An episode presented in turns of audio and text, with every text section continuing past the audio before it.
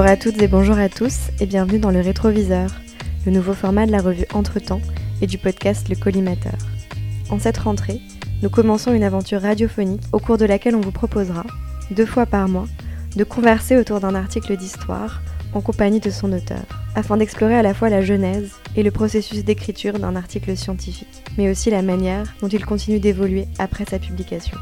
Dans ce format, il sera question du champ de recherche dans lequel cet article s'inscrivait, de l'aventure archivistique qu'il a constituée, des prolongements auxquels il a pu amener, et enfin de la manière dont ces textes ont subi l'épreuve du temps. Bienvenue donc dans le rétroviseur, que l'équipe d'entretemps a créé avec Alexandre Jublin, producteur du collimateur, dans lequel ce format de mise en discussion d'articles scientifiques a commencé à être expérimenté l'année dernière pour des articles touchant aux études stratégiques.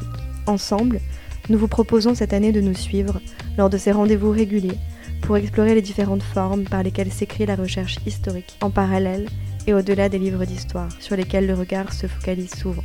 Pour le lancement de ce nouveau format, nous diffusons le premier épisode dans lequel nous nous entretenons avec Camille Lefebvre, directrice de recherche au CNRS. Bonjour à toutes et tous et bienvenue pour un nouvel épisode du podcast d'entretemps consacré aux articles de recherche en histoire que l'on met donc dans le rétroviseur et sur lesquels on revient et que l'on discute en compagnie euh, de leurs auteurs.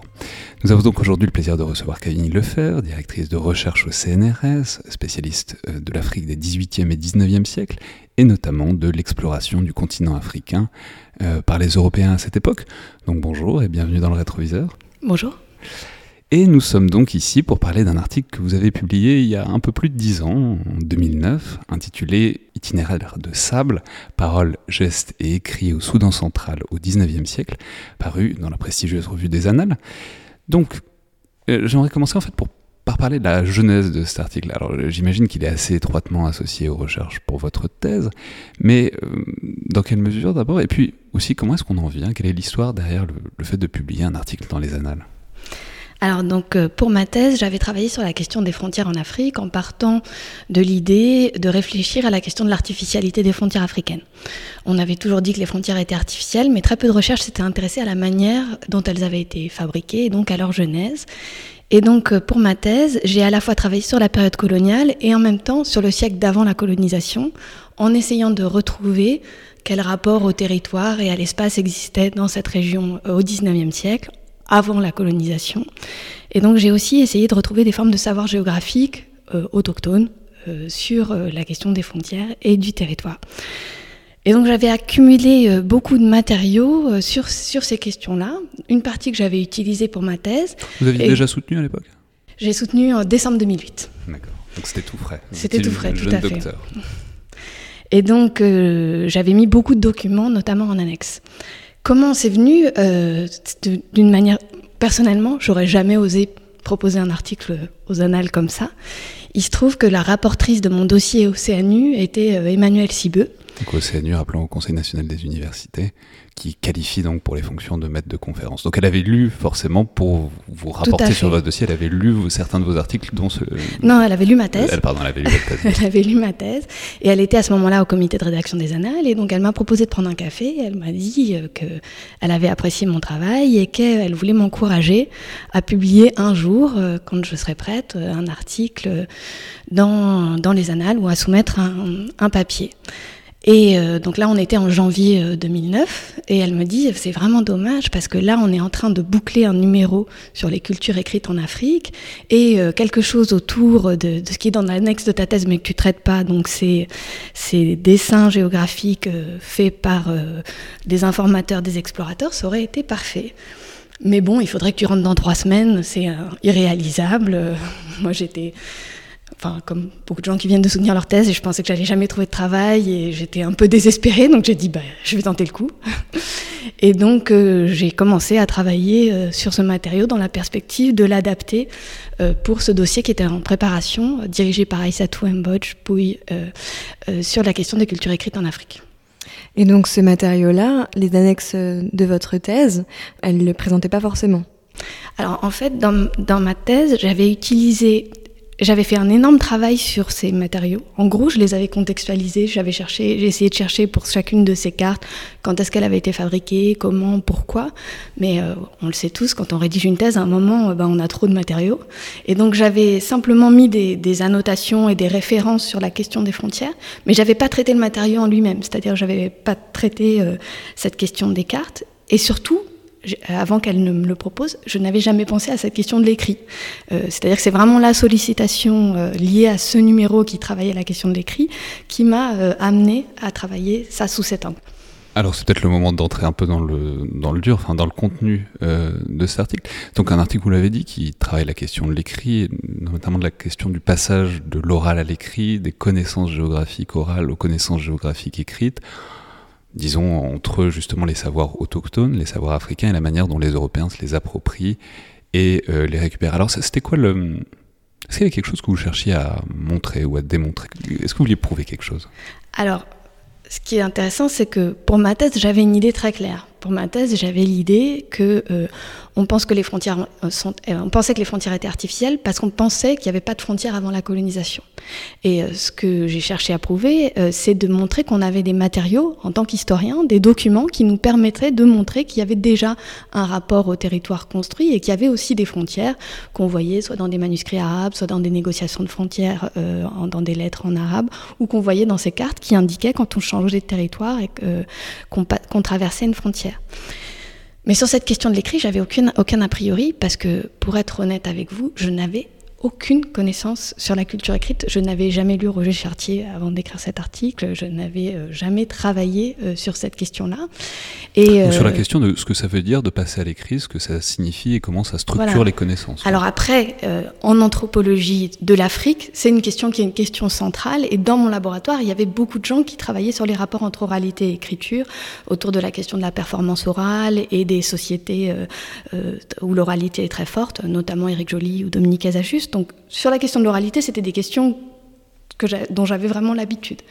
Mais sur la, sur la question du passage de l'écrit et, qu'est-ce que l'écrit produit comme effet, là, euh, j'étais, euh, j'étais beaucoup moins, beaucoup moins à l'aise. Et c'est justement euh, Aïssatou Mbodj qui dirigeait le, le numéro, à qui j'ai écrit en disant que je connaissais pas du tout avant, en lui disant voilà, on m'a proposé de, peut-être participer à votre numéro. Est-ce que vous avez des conseils de biblio? Et elle m'a donné une biblio. Et j'étais à la bibliothèque et j'ai tout lu. et euh, enfin, ce que je voulais dire, c'est que ce qui est très intéressant, c'est de que pour moi, ce cet article montre, c'est que moi, j'avais mon savoir d'historienne de l'Afrique, euh, j'avais des connaissances en anthropologie de l'Afrique, et de lire euh, toute une littérature qui venait euh, plutôt de l'histoire moderne européenne, ça m'a permis de, de, complètement repenser mon objet. Et j'avais tous ces matériaux-là, mais j'aurais pas su en faire quelque chose si j'avais pas lu des, gens qui avaient envisagé les choses sous un autre angle, venus d'une autre culture. Et donc, voilà, c'est ça que matérialise cet article pour moi. Et vous aviez conscience en commençant la rédaction de cet article que ces questions-là, de la mise par écrit, euh, des pratiques de l'écrit, elles étaient un peu clivantes euh, historiographiquement ou euh pas du tout. Et pour être honnête, si j'avais eu conscience que c'était un, massif historiographique tellement énorme, je pense que je m'y serais pas du tout attaquée. J'aurais pas osé écrire ce que j'ai écrit si j'avais eu, si j'avais eu cette conscience-là. Il faut dire aussi que j'ai un parcours un peu un peu atypique au sens où je voilà je, suis pas normalienne, je suis pas agrégée, euh, voilà je suis venue tout de suite à l'histoire de l'Afrique en, master et donc j'avais pas non plus une culture historiographique européenne euh, très solide quoi donc euh, je savais pas non plus très bien ce que représentaient les annales sinon j'aurais certainement pas osé non plus le soumettre mais donc donc voilà. Et est-ce que ça a joué un Enfin, vous l'avez dit, c'était un peu une surprise, c'était un peu inattendu. Est-ce que ça, comment est-ce que ça s'est comment dire, comment est-ce que ça a orienté, réorienté votre parcours ou pas d'ailleurs? C'est-à-dire, est-ce que ça a joué un rôle de pivot? Est-ce que ça vous a emmené vers une nouvelle direction ou est-ce que c'est euh, une parenthèse, un pas d'écart par rapport à ce que vous par rapport à ce que vous faisiez déjà? Alors, euh, ça, je pense que c'est un article qui a eu énormément d'importance dans ma carrière, au sens où je suis pas sûre que j'aurais trouvé un poste et que j'aurais trouvé un poste aussi vite si j'avais pas eu un article dans les annales à, l'âge que j'avais, ce qui était, euh, ce qui était ce qui pesait son poids dans un CV euh, à cette, à cette époque-là. Après, euh, ça, allait aussi dans la ligne de quelque chose qui a, qui a toujours été important pour moi et qui passe aussi par les annales, parce que par contre, comme lectrice, je lisais euh, les annales, au sens où, par exemple, la lecture de Daniel Nordman sur les frontières de France m'avait beaucoup nourri euh, et, beaucoup, et la lecture des modernistes ou des médiévistes sur l'Europe m'avait en général beaucoup nourri aussi pour penser l'histoire de l'Afrique. Et ça, c'est un dialogue qui m'a, qui m'a toujours intéressé, de voir qu'est-ce qu'on fait avec euh, d'autres types de matériaux et comment, en passant euh, des méthodologies ou des approches d'un côté à l'autre, on peut, on peut changer les choses. Je pense aussi qu'on peut exactement faire l'inverse, que certaines choses qui sont écrites en histoire de l'Afrique ou en anthropologie de l'Afrique peuvent euh, nourrir d'autres recherches, comme l'a fait Paulin Ismar par exemple euh, sur la question des esclaves, où il s'est beaucoup nourri de ce qui avait été écrit euh, en histoire de l'Afrique sur l'esclavage. Donc voilà, ça a plutôt renforcé quelque chose qui était déjà quelque chose qui était important pour moi, le dialogue des champs, sortir de son champ, aller voir ce qu'on fait ailleurs, se nourrir d'autres approches, à la fois d'autres approches disciplinaires, parce que c'est un article qui est aussi très inspiré par l'anthropologie. Euh, qui est aussi un des traits importants de notre laboratoire, puisqu'on est un laboratoire majoritairement d'anthropologues et d'historiens, où on, dialogue beaucoup. Et euh, euh, donc voilà. Et par rapport à cette question de l'anthropologie, alors à la, fin de, votre article, euh, vous, attaquez un petit peu les, thèses d'un des, grands anthropologues autour de la question de l'écrit, qui est Jacques Goudy, euh, et vous donc portez un petit peu contradiction par rapport à, à, l'idée qu'en fait finalement ce serait la culture lettrée euh, islamique qui aurait permis de, de fixer certaines représentations spatiales euh, euh, en Afrique sub, subsaharienne. Thèse de Goody, vous les connaissiez avant, c'était c'est pas nouveau pour vous et c'était quelque, chose que, qui vous tenait à cœur de, de pointer cette question-là dans, dans cet article? Euh, je ne l'ai pas fait de manière si consciente que ça. C'était plutôt que les documents que j'avais ne concordaient pas avec. Donc, rappelez peut-être euh, rapidement la, thèse de Goody, l'idée qui, qui avait derrière. Euh, sur cette partie, euh, l'idée d'une littératie restreinte et l'idée que c'est une partie de, de, de, la société qui maîtrise l'écrit et que l'écrit est réservé à des usages uniquement spécifiques, donc plutôt politiques et, et religieux. Et ce qui était étonnant avec mon matériau, qui sont donc des cartes. Euh, qui ont été faites pour les Européens par leurs informateurs euh, locaux, mais des informateurs dont on connaît euh, la, situation sociale. Et là, on avait toute une variété d'interlocuteurs, y compris des interlocuteurs qui étaient censés être des gens qui n'avaient pas accès à l'écrit, puisqu'ils étaient notamment des esclaves, ou alors des marchands. et des gens qui ne rentraient pas tout à fait dans cette, euh, dans cette, euh, dans cette optique-là. Et surtout, encore plus, on était dans une perspective où on avait une vision de l'écrit qui était liée euh, à des usages sacrés ou politiques ou importants. Et là, on avait des, des usages de l'écrit qui paraissaient être des usages très pragmatiques, très... et donc... C'est-à-dire, pour le dire clairement, c'était des cartes, c'était des itinéraires, c'était des étapes, c'était voilà, des, des, petites choses. Et puis, encore plus, la chose qui me paraissait la plus importante, c'est que la maîtrise de l'écrit n'était pas liée à la question de la conservation. C'est-à-dire qu'ils n'écrivent dans cette région-là, ces gens-là n'écrivaient pas pour conserver, mais au contraire, c'était exactement l'inverse. C'était l'écrit était là pour appuyer leur mémoire, mais euh, était ensuite détruit euh, immédiatement et ne servait pas à euh, conserver la mémoire de ce qui avait été rédigé. Donc Précisons que c'est le titre, c'est itinéraire de sable, c'est au sens, mais c'est des très beaux passages que vous écrivez dessus sur le fait que c'est écrit, c'est tracé dans le sable, et l'intérêt c'est que c'est effacé justement directement après précisément pour que ça fasse pas obstacle, enfin que ça fasse pas écran à la mémoire. Quoi. C'est, c'est, c'est une manière de consigner de manière éphémère pour transmettre, mais pour autant de pas, de pas figer un itinéraire. Exactement, c'est un savoir qu'on considère comme un savoir éphémère, donc il faut au contraire absolument pas le figer parce qu'on. Mais pourquoi c'est éphémère Précisez-le? Pourquoi, pourquoi Parce que d'ici on pourrait penser qu'une route n'est pas éphémère. Sont ces, ces, ces, itinéraires? Donc euh, ce sont euh, donc les explorateurs demandent euh, des descriptions d'une région ou comment on fait pour aller d'un endroit à l'autre, et leurs, les, leurs informateurs leur, leur commencent à parler et au fur et à mesure où ils parlent, ils se mettent à dessiner dans le sable. Là, je vais faire une petite euh, incise de terrain. Euh, c'est quelque chose qu'on voit encore les gens faire aujourd'hui, euh, aussi bien sur la moquette quand on est dans un salon que dans le sable quand on est dehors. Quand les gens parlent dans cette région, ils marquent euh, des points, euh, ils, soulignent quand ils disent quelque chose d'important. Donc c'est encore une pratique que j'avais vu faire aussi aux gens sur place. Donc euh, ces informateurs commencent à dessiner dans le sable, les explorateurs sont extrêmement intéressés et leur demandent de mettre par écrit sur leur cahier, sur leur papier, ce ce qu'ils ont inscrit dans le sable. Ce qui amène à une chose intéressante pour un historien, c'est que concrètement, on a des carte de ce type conservée exclusivement dans le rapport avec les Européens. Ce dont euh, certaines personnes, certains historiens ou anthropologues, avaient pu déduire que c'était une pratique qui était exclusivement liée aux Européens. Et alors si euh, j'ai voulu prouver quelque chose par cet article, c'était qu'on pouvait retrouver à partir des sources que cette pratique, elle existait en dehors des Européens. Et que ce n'était pas euh, parce qu'elle n'existait pas qu'on n'en avait pas de traces, c'est parce qu'elle était réalisée sur des supports qui étaient toujours éphémères. Et que leur aspect éphémère était même euh, une, des questions centrales, au sens où dans cette région, la, la, configuration des paysages change extrêmement souvent entre la saison sèche et euh, la saison euh, des pluies, entre euh, d'une année sur l'autre les pluies peuvent se tarir et le terrain change. Donc on est dans, quand on voyage, on est dans un rapport au territoire qui n'est jamais figé. Parce que comme on est dans une région aride ou semi-aride où il y a très peu d'eau, si on vous indique d'aller à tel endroit où est tel puits et que vous avez fait 20 ou 30 km dans la journée et que ce puits-là il est aride, vous pouvez concrètement mourir. Donc euh, les savoirs sur le, voyage et le territoire, ils ne sont jamais figés parce qu'ils doivent être constamment réactualisés par le fait que euh, l'accès à l'eau est euh, dans une situation de tension extrêmement forte et que donc faut toujours savoir où est l'eau. Ce qui veut dire concrètement que le savoir lié au territoire n'est pas figé, donc ne peut pas être conservé, mais doit être actualisé dans des discussions avec des gens qui viennent de le faire. Et donc, euh, on était dans un savoir qu'on ne conservait pas sur papier ou sur des documents, mais euh, qu'on écrivait dans le sable en le racontant, parce que c'est ce récit qui euh, était important pour ce savoir. C'est-à-dire qu'un support non périssable risquerait de mettre en danger celui qui s'en sert. Voilà, c'était tout à fait mon idée. Oui, en lisant l'article, à un moment donné, j'ai cru que vous alliez en venir à quelque chose qui me semblait aussi de l'ordre de l'évidence en, en, lisant, euh, en lisant le début de l'article, c'est que euh, si jamais c'est conservé, euh, ça peut aussi, enfin, ces itinéraires, ils peuvent aussi être utilisés euh, par euh, des rivaux euh, et puis peut-être accaparés aussi par les Européens. Vous n'en parlez pas directement, mais est-ce qu'il y a cette dimension-là aussi.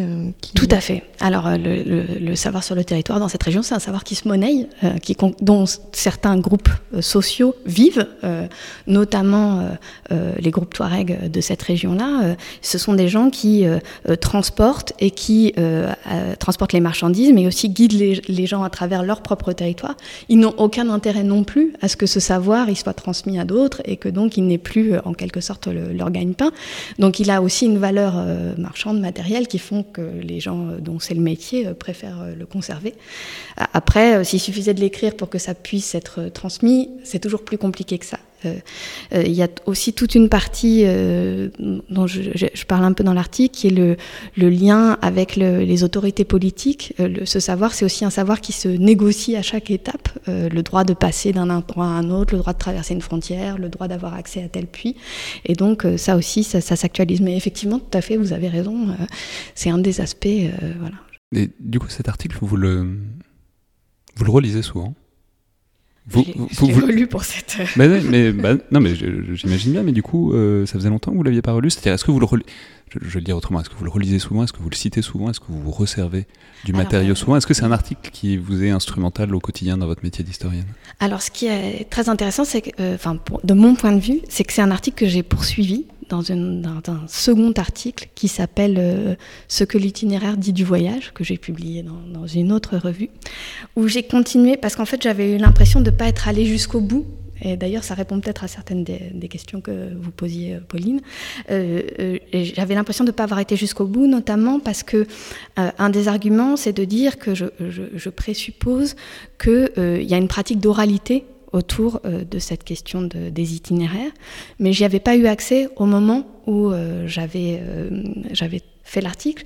Après, après il y a c'est-à-dire la manière dont ces connaissances se transmettent avant même qu'elles soient consignées, avant même qu'elles soient en interface avec les Européens. J'avais l'hypothèse que, en gros, il y avait une, une pratique de, de, d'itinéraires mémorisés, oraux, qui se transmettaient.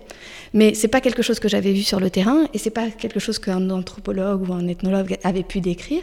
Donc c'était une hypothèse que j'avais sans avoir de source. Et il se trouve que j'ai trouvé des documents du 19e siècle qui sont des sources linguistiques en Haoussa qui ont été collectées euh, à la toute fin du 18e, euh, du 19e siècle, qui m'ont en quelque sorte qui ont en quelque sorte validé ma théorie, euh, puisque ce sont des, récits de voyage, qui sont euh, des récits oraux qui ont été euh, mis par écrit par des linguistes pour décrire la langue Haoussa en contexte, et qui m'ont permis d'aller, de continuer le chemin et de, de, de, de, questionner maintenant la question de l'oralité autour de ces itinéraires. Donc c'est quelque chose qui m'a accompagné quand même longtemps, cette question des itinéraires.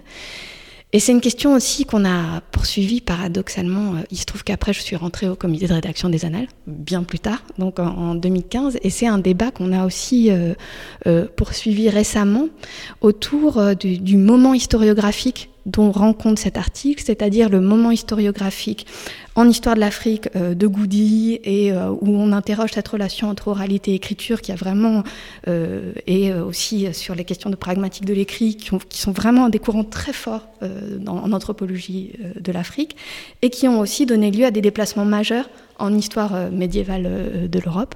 Et donc c'est une question qu'on a, un débat qu'on a poursuivi. Et euh, aujourd'hui, donc vous l'avez dit, vous faites partie euh, du comité de rédaction euh, de, de, de l'Art des Annales. Est-ce que ça a changé votre regard sur cet article, le moment où vous avez commencé à faire ce travail éditorial dans une revue? Ah, si j'avais su comment ça fonctionnait, jamais je n'aurais osé envoyer mon, article, au sens où euh, j'avais pas du tout idée que j'allais être lu par autant de gens et par des gens que je considérais à l'époque comme des gens euh, que je lisais et que je, respectais, effectivement. Euh, mais parfois, je dirais qu'il faut être... Euh, euh il faut il faut il faut pas trop réfléchir et il faut essayer et même par exemple quand on envoie un article Zanal, il faut se dire que même s'il n'est pas pris, vous allez être lu par 10, 10, personnes ou 15 personnes qui vont vous donner plein de conseils pour vous aider à, améliorer. Il faut pas hésiter même si on est un un jeune docteur, euh, voilà, avec une, thèse récente. On est, on est au contraire intéressé de lire euh, la, la, jeune recherche euh, qui se fait. Et il faut prendre aussi toutes les remarques et toutes les critiques comme des moyens d'avancer. Hein. C'est quand on est en tout début de carrière, on est parfois impressionné parce que ou désespéré parce qu'on vous renvoie comme critique, mais en fait c'est ça qui fait avancer. Euh, quand on vous dit lire des choses que vous connaissiez pas, quand on vous pointe les, les faiblesses et qu'on vous aide à, avancer dans votre travail. Donc, euh, donc voilà, moi je dirais, faut pas hésiter. Euh, enfin, je trouve que soumettre un article à une revue, c'est vraiment un des endroits où on apprend énormément, à part dans le dialogue avec son directeur de recherche euh, ou avec euh, ses collègues. Euh, voilà, si on, on, peut énormément apprendre des critiques et des choses qu'on va vous aider à, à, faire pour avancer dans votre travail. Très bien, merci beaucoup Camille Lefebvre. Merci à vous. Je rappelle donc le titre de cet article itinéraire de sable, paroles, gestes et écrits au Soudan central au XIXe siècle, paru donc en 2009 dans les Annales.